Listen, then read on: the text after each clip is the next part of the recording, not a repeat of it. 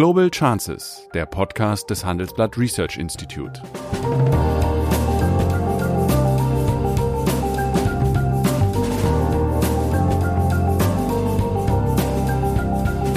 Der ehemalige Außenminister analysiert zusammen mit Professor Bert Rürup die geopolitische Lage, exklusiv für den Chefökonom, den Newsletter von Professor Rürup. Deutschland und Frankreich werden sich im Zweifel immer durchsetzen in der Europäischen Union. Ja, diesmal Selbst ja dann, nicht. Wenn, wenn das, natürlich tun sie das. Ja, also wenn sich jemand in den letzten äh, Jahrzehnten der Europäischen Union durchgesetzt hat, dann Deutschland. Ja, also Macron und äh, Merkel haben sich ja offensichtlich nicht durchgesetzt, sondern von Wieso? vier, von vier kleinen Staaten ist ihr Paket letztlich, wie sie es ihr ursprünglich eingebrachtes Paket, gekippt worden. Corona stellt alles auf den Kopf. Auch das Banking. Massive Kreditrisiken, eine drohende Rezession und vielfach geschlossene Filialen. Was müssen Banken jetzt tun, um die Folgen der Krise auch langfristig zu managen? Diskutieren Sie mit den führenden Köpfen aus Politik, Banking und Tech und denken Sie Banking weiter. Vom 2. bis 4. September auf dem Handelsblatt Bankengipfel. Entweder live in Frankfurt oder digital im Stream. Weitere Infos finden Sie in den Shownotes oder unter handelsblatt-bankengipfel.de. Guten Morgen, meine Damen und Herren. Wieder sitzt mir Sigmar Gabriel gegenüber. Guten Morgen, Sigmar. Guten Morgen, Bert. Ja, heute möchte ich mit dir, äh, über was könnte es anders sein, über den nach vier Tagen intensiver Beratung gefundenen Kompromiss der 27 europäischen Staats- und Regierungschefs. Dabei hat man sich ja auf ein 1,8 Billionen schweres Finanzpaket geeinigt. Das ist eine Zahl, eine Billion mit äh, äh, zwölf Nullen ist äh, ziemlich groß, kann man sich eigentlich gar nicht vorstellen. Ein zentrales Element war der Corona-Hilfsfonds, der von Angela Merkel und Emmanuel Macron vorgeschlagen wurde. Allerdings die Dimensionen haben sich etwas geändert. Die sparsamen vier oder sparsamen fünf haben die Zuschüsse, die nicht rückzahlbar sind, von 500 auf äh, 390 zurückgefahren. Darauf hat man sich geeinigt und äh, man hat sich, das ist die äh, Innovation, verständigt, dass die EU Kredite in gemeinsamer Haftung aufnehmen kann. Man könnte da so etwas wie Eurobonds Light sagen. Und das hat dann dazu geführt, dass äh, Lars Feld, das ist der Vorsitzende des Sachverständigenrates, davon sprach, dass dieser Gipfel ein Schritt auf dem Weg zum Bundesstaat sei. Andere dagegen sagen, äh, die EU ist zu einer Clearingstelle nationaler Interessen verkommen. Was sagt der ehemalige Außenminister? Also erstens zur Zahl 1,8 Billionen, die sich so gewaltig anhört, die muss man ja durch sieben teilen. Ähm, das, ähm, genauer gesagt, der eigentliche Haushalt ist eins, weniger als 1,1 1,1 Milli- Bil- Billionen. Billionen, ja. Das muss man durch sieben teilen. Dann kennt man das jährliche Budget der Europäischen Union und das ist dann, wenn ich das richtig re rechnen kann, kleiner als der Bundeshaushalt pro Jahr. Man muss ja mal ein bisschen diese großen Zahlen äh, runterbrechen auf die jährlichen Haushalte. Das Zweite ist, ich glaube nicht, dass Lars Feld recht hat, dass wir auf dem Weg zum Bundesstaat sind. Das ist immer so ein Gemälde. Manche wünschen es sich, manche befürchten es sich. Sondern was wir doch gesehen haben, ist, dass in der Krise die Nationalstaaten handeln. Am Ende jetzt gemeinschaftlich, nach langem Streit, aber das Heft des Handelns, diejenigen, die sozusagen die Wirklichkeit in der Europäischen Union gestalten, ist nicht die Europäische Kommission als eine Art europäischer Regierung, ist nicht das Europäische Parlament, sondern der Europäische Rat der Staats- und Regierungschefs. Die Mitgliedstaaten handeln. Das ist eher ein gouvernementales Europa als ein Bundesstaat. Das, und ich sehe nicht, dass sich das in den nächsten Jahren ändert. Die Tatsache, dass man sich jetzt gemeinschaftlich verschulden will für einen Krisenfonds, nicht nur war das ja auch hoch umstritten, am Ende hat man es gemacht, ist überhaupt kein Indiz dafür, dass der Kern sich verändert, nämlich dass die Macht im Europäischen Rat liegt. Ein europäischer Bundesstaat würde ja zur Folge haben, dass quasi der Europäische Rat das abgibt an eine europäische Bundesregierung, die kann dann auch Kommission heißen, und an das Parlament und er selber so eine Art zweite Kammer wird, wie bei uns der Bundesrat. Ich sehe die Tendenz dahin nicht. Dafür gibt es keine Mehrheiten in den Mitgliedstaaten. In einigen Ländern würde das Verfassungsänderungen, äh, nicht, äh, würde das ähm, Referenden, also Volksabstimmungen mhm. erfordern. Äh, mir ist das immer ein bisschen dicke. Es gibt immer zwei Sorten der Interpretation. Entweder ist immer alles ganz schlecht und geht in die falsche Richtung, oder das andere sagen, jetzt kommt der europäische Superstaat. Wir werden, glaube ich, erleben, dass wir eher weiter auf so einem Balance wandeln, wo am Ende die Mitgliedstaaten, vertreten durch die Staat- und Regierungschefs, die eigentliche Macht in Europa in, Hand, in der Hand halten.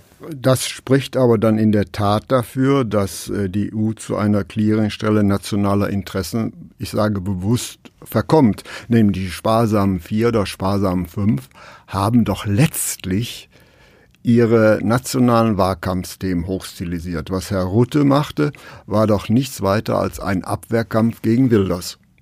Sehe ich das falsch? Aber was war denn die Europäische Union anderes als der Versuch, unterschiedliche Interessen und Konflikte so einzuhegen, dass kein Krieg mehr entsteht? Das ist doch die Idee. Es ist die Europäische Union war ja nicht die Idee, alle haben jetzt die mhm. gleichen Interessen und mhm. keiner streitet mehr miteinander, sondern die Idee der Europäischen Union ist, die Länder, die Mitgliedstaaten so zu verbinden, dass sie, man kann das Clearingstelle nennen, aber dass sie sozusagen ihre nationalen Interessen irgendwie in die Balance zu einem gemeinsamen europäischen Ich rede nicht von nationalen Interessen, ich rede von parteipolitischen Interessen. Das Auch ist ein das ist doch nichts Neues. Auch Nun, das ist doch nichts aber Neues. Aber ob das ein Fortschritt ist, äh, mag man bezweifeln. Nämlich dieser Gipfel wurde ja als, doch als ein großer Fortschritt äh, betrachtet und den sehe ich eigentlich nicht. Doch, weil es gelungen ist, trotz der unterschiedlichen Ausgangspositionen trotz der sehr politisch unterschiedlichen Meinungen mhm. in einer zentralen Frage, nämlich in einem sogenannten europäischen Wiederaufbauprogramm. Ich finde den Begriff ein bisschen unglücklich, weil wir ja nicht nach dem Krieg sind und es nicht um den Wiederaufbau von Zerstörtem geht, aber mhm. wie immer man das nennt, etwas zu tun, was bislang vor allen Dingen auch Deutschland abgelehnt hat. Das ist das Neue. Mhm. Die Europäische Union hat sich immer in kleinen Schritten vorwärts bewegt. Manchmal kamen dazwischen große Entscheidungen, wie die von Helmut Kohl zur Einführung des Euros, die, die Maastricht-Verträge. Aber im Alltag ist es immer der Versuch gewesen, nationale Interessen in Einklang zu bringen und dabei spielen immer parteipolitische Interessen. Das wird auch nie anders sein. Wie soll das auch sein? Wir sind Demokratien. Mhm. In den Mitgliedstaaten der Europäischen Union ringen die Parteien um Mehrheiten und wollen zu Hause zeigen, guck mal, ich vertrete eure Interessen besonders gut. Ich finde das alles gar nicht dramatisch. Okay, also äh, kein, sagen wir mal, Schritt in Richtung Bundesstaat, sondern Festschreibung des Status quo des Europas der Vaterländer. Und Mütterländer, wie wir sehen. Aber ja, ich glaube, dass an einer Stelle es durchaus Fortschritt gibt, nämlich dass man weiß, sich zusammengerauft hat, wie man Krisen bekämpft, die in ganz Europa stattfinden. Davon waren wir damals bei der Finanzkrise und vor allem bei der Griechenlandkrise noch weit entfernt. Diesen Mechanismus haben wir damals nicht in Gang setzen können, mit der Folge, dass die Finanzmärkte gegen mhm. Griechenland gewettet haben, gegen Spanien, gegen Italien und das nur mühsam bürokratisch gestoppt werden konnte. Mhm. Es gibt schon Fortschritt, aber ich glaube nicht, dass der europäische Bundesstaat daraus erwächst. Gut. Und in der Einstimmigkeitsregel siehst du auch kein Problem. Ich sehe ein Problem darin, nämlich auf diese Weise ist es ja möglich, dass Länder die sich mit der eigentlich für die EU vorgesehenen äh, Verfassung, dass es eine Gewaltentrennung gibt, dass es unabhängige Gerichte gibt, sich nicht einverstanden sein. Und trotzdem hat man da keine harte Regelung getroffen. Und das sehe ich sogar als einen Rückschritt an. Also erstens, es sind zwei unterschiedliche Dinge. Eine Einstimmigkeitsregel gibt es in einer Reihe von europäischen ja. Fragen, nicht mehr in allen. Mhm. Es auch, gibt auch längst Bereiche, wo Mehrheitsprinzip gilt. Und Aber hier war das Einstimmigkeitsprinzip erforderlich. Ja, und, ich, und ich hier hat man ja um des Einstimmigkeitsprinzips hat man ja Abstriche an der in Anführungsstriche demokratischen Solidität einiger Länder hingenommen. Naja, es gibt einen Mechanismus, in dem jetzt gesagt wird, wenn die, äh, ähm, wenn die Rechtsstaatsprinzipien nicht eingehalten werden, müssen die europäischen Staats- und Regierungschefs erneut über das Programm reden. Das ist nicht gleich das Veto, aber immerhin auch nicht gar nichts. Mhm. Aber ich meine, auch da muss ich sagen, ich bin vielleicht zu sehr Pragmatiker. Gewiss. Wenn man sich, Wenn man sich eine Europäische Union, wenn die sich öffnet und Mitgliedstaaten aufnimmt, dann hat sie im Kern im Vertrauen darauf, dass dieser Eintritt in die Europäische Union zur Folge hat, dass alle Regeln, Ideen, Werte der Europäischen Union übernommen werden. Das ist in den sogenannten Kopenhagener Kriterien vertreten. Wir haben in der Vergangenheit erlebt, dass Mitgliedstaaten das erfüllt haben, aber nicht, weil sie diese Kopenhagener äh, äh, äh, Bedingungen für sich selbst als gut empfunden haben, für ihre Bürger gut gefunden haben, sondern nur um den Schritt in die Europäische Union machen zu können. Man spricht dann von fehlender Ownership. Ich habe den Kollegen aus anderen Ländern immer gesagt, erst wenn ihr diese Kopenhagener Kriterien, die Werte der Union und äh, Europäischen Union auch für euch als anstrebenswert empfindet, erst dann macht es Sinn, zur Europäischen Union zu kommen. Sonst ist das nur der Versuch, etwas formal zu erfüllen. Und das haben wir getan in der Vergangenheit mit einigen Mitgliedstaaten. Und da haben wir jetzt erhebliche Probleme mit Korruption, mit fehlender Rechtsstaatlichkeit, mit Angriffen auf die Gewaltenteilung. Nur der, der Glaube, das könnte ich quasi ähm, weiß ich nicht, per Erpressung mit Finanzen wieder gerade rücken, der fehlt mir ein bisschen. Äh, das, glaube ich, wird so nicht gehen, sondern es wird den Weg gehen müssen, den die Europäische Union hat, vor den Europäischen Gerichtshof. Die Kommission muss tätig werden. Diese Schritte kann man sich nicht ersparen. Man kann nicht sagen, wir machen ein Finanztableau und Geld gibt es nur für den, von dem wir glauben, dass er sich an unsere Regeln hält sondern wenn man der Meinung ist, jemand verstößt gegen die Regeln, dann muss die Kommission tätig werden, dann muss der Europäische Gerichtshof tätig werden und dann kann man im Zweifel auch Geld sparen. Und wer den Versuch macht, eine Abkürzung zu nehmen, der scheitert, weil diese Dinge eben einer einstimmigen Regelung erfordern. Über die Einstimmigkeit wird viel geredet, insbesondere gerne in Deutschland. Das Problem ist nur, die Abschaffung der Regeln der Einstimmigkeit erfordert Einstimmigkeit. Und warum soll ein kleines, ein kleiner Mitgliedstaat sozusagen sein einziges, seinen einzigen Schutz hergeben, nur weil die Großen das wollen? Denn Deutschland und Frankreich werden sich im Zweifel immer durchsetzen in der Europäischen Union. Ja, diesmal Selbst ja dann, nicht. Wenn, wenn das, natürlich tun sie das. Ja, also wenn sich jemand in den letzten äh, Jahrzehnten der Europäischen Union durchgesetzt hat, dann Deutschland.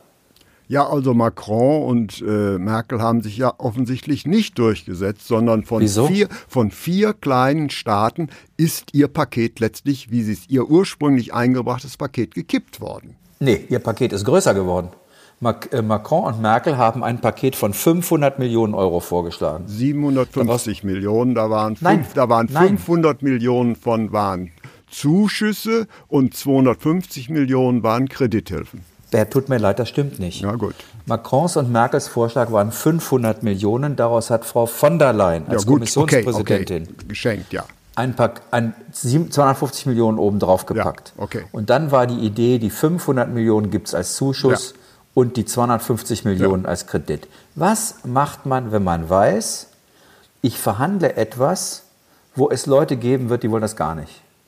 Man macht die Summe schon am Anfang größer um einen Vorhaltewinkel zu haben, um sich danach auf eine kleinere Summe zu einigen. Ich glaube, dass sich Macron und Merkel in der Sache durchgesetzt haben. Die, das Problem wird jetzt etwas anderes sein. Die Implementierung, also die sozusagen Inkraftsetzung dieses Programms, hat eine ganze Reihe zusätzlicher bürokratischer Hürden erfahren in diesem Verhandlungsprozess dort. Bis hin dazu, dass wenn ein Land der Überzeugung ist, ein anderes Land das Geld kriegen soll, macht nicht genug, um das eigene Land zu reformieren, dass dann ein Veto eingelegt werden kann. Das heißt zwar nicht, dass das Geld dann nicht fließt, aber dann muss der Europäische Rat erneut zusammentreffen und muss sich das Reformprogramm anschauen. Jetzt stelle ich mir das mal vor. Es soll Geld nach Italien gehen. Jetzt sagt eines dieser Länder, die sowieso dagegen sind, wir glauben, die Italiener machen nicht genug zur Reformierung ihres Landes. Und dann muss Italien als Bittsteller mit seinem Programm und seinem Haushalt in den Rat der Staats- und Regierungschefs kommen und das dort beraten lassen. Also wenn das nicht ein Einfallstor für Rechtspopulisten und Linkspopulisten ist, dann weiß ich nicht. Die werden sagen, jetzt kommen wir unter Kontrolle anderer Staaten. Und das wird sozusagen an der nationalen Souveränität, der Ehre mancher kratzen. Ich kann mhm. nur hoffen, dass eine solche Situation nicht eintritt. Sie ist aber in den Verabredungen so getroffen worden. Das wird noch eine große Hürde. Mhm. Ja, also äh, von Kaiser Wilhelm äh, II. stammt mal ein guter Spruch, so wie es ist, so muss es sein. Äh, wenn ich dich argumentieren höre, hast du jetzt genau diese Metapher auf den Lippen. Das heißt, so wie es ist, so muss es sein. Und ich glaube, ich sage ich mal, ähm, etwas Härte ins Spiel zu bringen, du bist vielleicht aufgrund deiner Funktion ein bisschen blind dagegen geworden, wie deutlich sich doch die Koordinaten der EU in den letzten Jahren verschoben haben. Das muss doch ganz klar sagen. Die EU ist gegründet worden, oder die, e, die ja, die, früher die EWG oder die ersten europäischen Einigungen, da waren die Gründungsväter von zwei Weltkriegen gezeichnet, die erwachsen sind aus der Überbetonung des Nationalstaats. Das war die gemeinsame Anschauung. Und äh, da hat man sich dann versucht, den Nationalstaat zu redressieren. Das war die Gründung der, ja, auch der EWG, die dann zur EU geworden ist und so weiter. Und genau dieses hat sich meines Erachtens in den letzten Jahren deutlich verschoben. Die nationalen Interessen kommen in den letzten Jahren deutlich stärker zum Vorschein, als es in der Vergangenheit war. Und damit, ja, letztlich ist, ist die Seele der europäischen Idee etwas äh, verloren gegangen. Du kannst das jetzt als gut oder äh, schlecht finden, aber durch, insbesondere durch die Aufnahme osteuropäischer Länder hat doch die Gemeinschaft eine andere Qualität gekriegt. Das heißt, vor 30 Jahren hatten wir einen ideologischen Graben, aber an der gleichen Stelle verläuft jetzt auch ein Unterschied. Das heißt, in den osteuropäischen Ländern wird mit gewissen Abstrichen natürlich der Nationalstaat als ein Symbol der Befreiung des Kommunismus gehalten und über alle Prinzipien gestellt. Und ursprünglich sollte es ja eine gewisse Entstaatlichung geben durch das Zusammenrücken Europas. Und deswegen bleibe ich dabei. Was wir heute als EU bezeichnen, hat eine andere sagen wir mal, Ausformung, als sie ursprünglich geplant war. Nämlich ursprünglich sollte ja das Europa ja die gemeinsamen Werte Aristoteles, Christentum, das sollte dort zum Ausdruck kommen. Und das sehen ich, sehe ich eigentlich nicht. Heute wird letztlich nur über Geld geredet. Naja, es ist am Anfang über Geld geredet worden, sonst hätte es die Gründung der Europäischen Gemeinschaft für Kohle und Stahl nicht gegeben. Mhm. Das war der Ursprung. Nee, so das, war, das, war die Endstaat, das war die Entnationalisierung der Kohle und Stahl, die äh, die Voraussetzung für Kriege sind. Und erstmal die Voraussetzung dafür, dass man nach dem Krieg überleben konnte. Man brauchte nämlich Stahl ja, zum ja, ja. Wiederaufbau und Kohle. Mhm. Ich glaube einfach, also die Europäische Union ist nie nur aus sozusagen aristotelischen Gründen ge äh, gegründet worden, sondern es hatte, ging darum, den materiellen Wiederaufbau so miteinander zu verzahnen, dass die Völker so eng miteinander verbunden sind, dass daraus kein Krieg erwachsen kann. America in, Amerika rein als europäische Macht, die aufpasst, Russians out, die Russen draußen halten und Germans down, die Deutschen ja. unter Kontrolle. Das ist der Gründungsmythos der Europäischen Richtig. Union. Nicht das Christentum und nicht Aristoteles. Das waren die Erfahrungen nach zwei Ja, Demokratie war schon das, eine Rolle, spielte schon eine Rolle. Deswegen America in. Okay. So ist es. America äh, in als Garant. Als Garant, so okay. ist es. Äh, die, die, dass die Europäische Union sich seitdem verändert hat, das ist doch nichts Neues. Sie hat sich äh, vor allen Dingen erstmal damit geändert, dass immer stärker der Binnenmarkt zur Fixierung der Europäischen Union wurde. Und zwar aus ökonomischen Gründen. Die Idee war, möglichst keine Grenzen, ein Level Playing Field für, Deutsch, für die Unternehmen. Das hat schon in den 90er Jahren zu erheblichen Auseinandersetzungen geführt, als die neuen Mitgliedstaaten noch gar nicht drin waren, weil der, die Lohnkonkurrenz da war, weil sozusagen die Konkurrenz um schlechte Sozialabgaben da war. Das hat damals schon zu erheblichen Problemen geführt, aber damals war die Vorstellung, am Ende ist das für alle gleich, letztlich eine neoliberale Vorstellung über Europa gewesen. Daraufhin hat der große Europäer Jacques Delors mal gesagt, niemand verliebt sich in einen Binnenmarkt. Und genau das ist dann der, die Folge gewesen. Die Leute haben immer mehr Distanz zu Europa bekommen, weil die Versprechen, die die Europäische Union eingehalten hat, für einen größeren Teil der Bevölkerung nicht eintrat, nämlich zum Beispiel soziale Sicherheit. Dann gab es die Erweiterung der Europäischen Union. Die Länder dort haben im Wesentlichen Freiheit und Sicherheit wählen wollen, weil sie aus der sozusagen aus der, der, der Vormachtstellung der Sowjetunion und Russlands in die Freiheit wollten und einen Schutz wollten. Der Schutz war EU und der Schutz war NATO.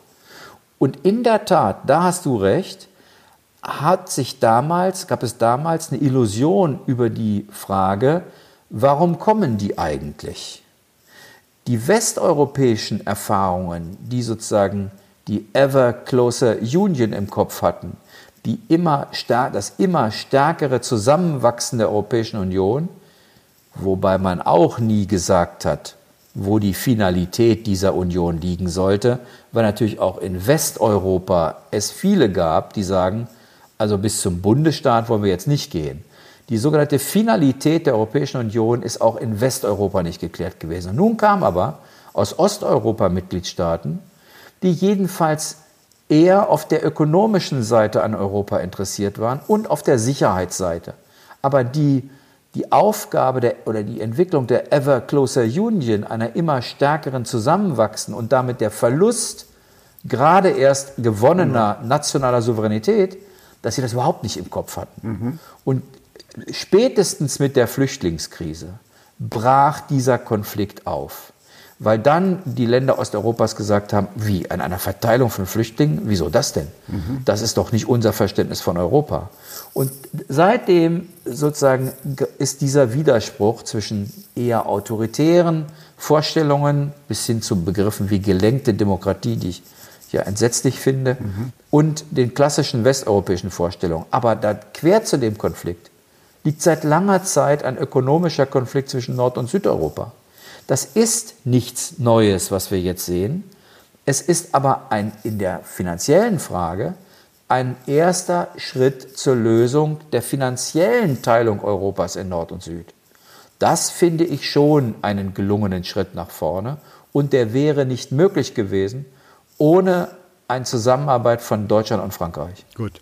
Aber letztlich äh, ist das ja, äh, erleben wir ja ein Revival der eigentlich überkommenen Idee eines Europas der Vaterländer. Und diese Idee sollte eigentlich meines Erachtens überwunden sein und jetzt äh, findet sie also einen, einen Aufschwung. Und die äh, ökonomischen, die Wohlfahrtsversprechen haben sich, wenn wir ganz genau hinschauen, ja in diesem Europa der Vaterländer auch nicht bewahrheitet. Das heißt, die wirtschaftliche Heterogenität der Staatengemeinschaft hat ja nicht abgenommen, sie hat ja zugenommen. Ja, sie hat insbesondere äh, nach der Gründung des Euros ja, zugenommen klar. und zwar zugunsten der Nordeuropäer und der Deutschen. Die Deutschen haben das immer bestritten, haben gesagt, wir sind die Zahlmeister. In Wahrheit sind wir die großen Gewinner dieser europäischen Entwicklung.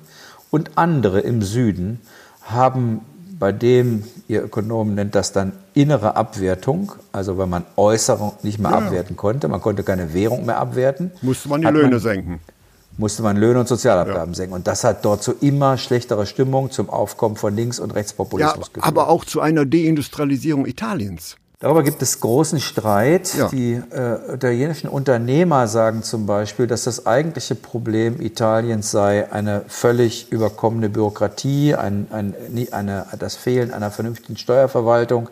Äh, die Unternehmen Italiens, auch die Industrieunternehmen, äh, investieren ja durchaus, bloß nicht in Italien. Ja. Das ist eine lange, lange Geschichte dort, auch was Norditalien ist ja durchaus wettbewerbsfähig. Aber zurück zu der Frage, was hat sich in Europa geändert? Ich, kann, ich kenne keinen Zeitraum, in dem es nicht Länder, gerade auch Deutschland, gegeben hat, die nicht vom Europa der Vaterländer gesprochen haben. Der einzige Widerspruch war sozusagen der feministische Widerspruch, die gesagt haben, es gibt Mütter. auch Mutterländer. Aber die Vorstellung, dass die Nationalstaaten sich auflösen oder an Bedeutung verlieren, ist in Europa immer umstritten gewesen, auch in Westeuropa, gerade in Deutschland ich, wenn wir mal in die Wahlkampfprogramme reingucken, werden wir viele Reden und, äh, und Programme der CDU, CSU finden, wo genau das gesagt wird, Europa der Vaterländer.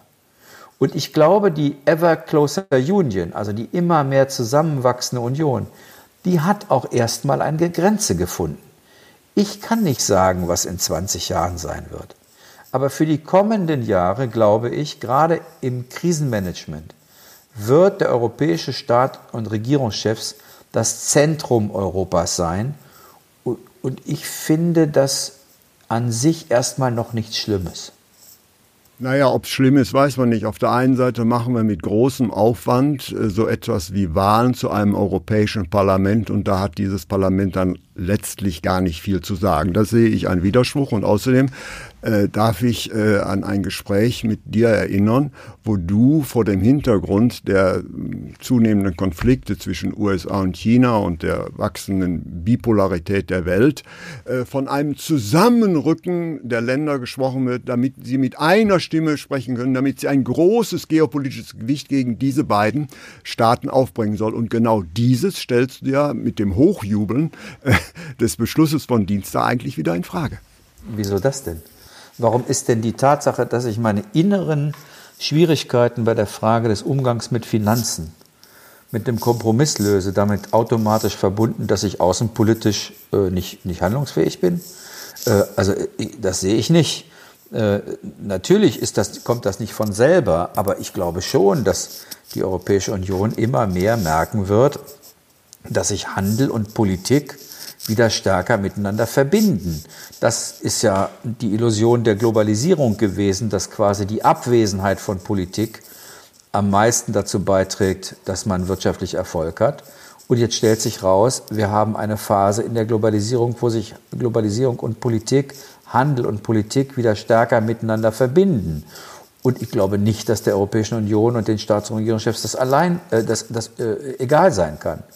Ähm, also ich bin nicht der Überzeugung, dass Europa eine Chance hat, auf dem internationalen Markt, äh, auch weder ökonomisch noch politisch, wenn es zersplittert bleibt. Und erstmal ist die Einigung von gestern eine Einigung ist eine Einigung unter besonderer Berücksichtigung also von Partialinteressen. Gut, das kann man so sehen. Das ist immer so in, das ist das immer, immer so das ist, Verhandlungen. Ja, vielleicht kannst du hier dein altes Leben noch nicht so ganz äh, äh ver vergessen oder verdrängen.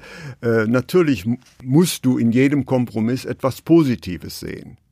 Aber ich. Bert, dass du unterstellst mir, dass ich sozusagen psychologisch gefangen sei in meiner Vergangenheit. Das ist, also, ja, ist das, bestimmt das, so? Das, das ist, ja, das so? ist jeder so. Das, das kann gar nicht anders. Das, das, das, das, das kann gar nicht anders sein. Aber hier kommt es, also doch deutlich zum Ausdruck, wenn wir mal über geopolitische Konflikte gesprochen hast, hast du immer äh, das Lied eines schnell zusammenwachsenden, mit einer Stimme ja. redenden Europas gesungen. Und gegenwärtig hat für mich dieser Gipfel, was die sagen wir mal, äh, politische Homogenität, das Zusammenrücken ansehe, eigentlich keinen Fortschritt gebracht ich unternehme einen letzten Versuch, mich zu verteidigen. Äh, die Tatsache, dass die sich finanziell in einem Riesenstreit, der, der Jahrzehnte die Europäische Union bestimmt hat, zum ersten Mal geeinigt haben, ist für mich kein Beleg dafür, dass die Europäische Union als sozusagen, wie nennst du das, Union der Vaterländer nicht, nicht handlungsfähig sein muss. Äh, zweitens, der Druck von außen wird dazu führen, dass Europa die Wahl hat, entweder in der Außenpolitik gemeinsam zu agieren oder einfach marginalisiert zu werden. Äh, das, und ich habe tatsächlich die Hoffnung, dass die, die europäischen Staats- und Regierungschefs nicht marginalisiert werden wollen. Das Dritte ist, was das Thema äh, Interessenausgleich angeht. Das hat gar nichts mit meiner früheren Rolle zu tun, sondern das, ist eine, das erleben wir im Alltag jeden Tag. Das, das, unser alltägliches Handeln wird davon bestimmt, dass wir Kompromisse schließen können. Wenn wir das nicht machen, wird das ein anstrengender Alltag und man wird ziemlich einsam. Das ist auf der politischen Ebene nicht anders. Natürlich äh, wird man jedenfalls, solange es die EU 27 sind, diese Kompromisse suchen müssen. Der französische Präsident hat ja nicht ohne Grund eine Alternative dazu genannt. Ich habe das mal als karolingisches Europa benannt. Er sagt, im Kern müssen die vorangehen, die mehr miteinander gemein haben als andere. Das ist letztlich Deutschland, Frankreich, ein bisschen im Süden, ein bisschen im Norden, karolingisches Europa eben. Das ist seine Alternative. Er ist bereit, dass selbst wenn das bedeutet, dass man sozusagen relativ großen Krach mit denen kriegt, die da nicht dabei sind, äh, diesen Weg zu gehen. Deutschland hat historisch eine andere Rolle eingenommen und hat immer versucht, weil wir der Ausgangspunkt aller europäischen Konflikte waren, ja. versucht nach allen Seiten die Bänder zu halten. Man wird sehen, ob das in den nächsten Jahren gelingt oder ob zur Sicherung eines Kerneuropas, das ist dann letztlich die Eurozone, der französische Präsident Recht behält. Diese Frage ist, glaube ich, offen.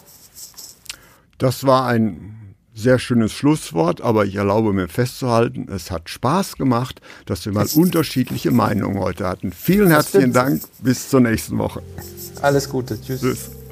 Das war Global Chances mit Sigmar Gabriel, der Podcast des Handelsblatt Research Institute.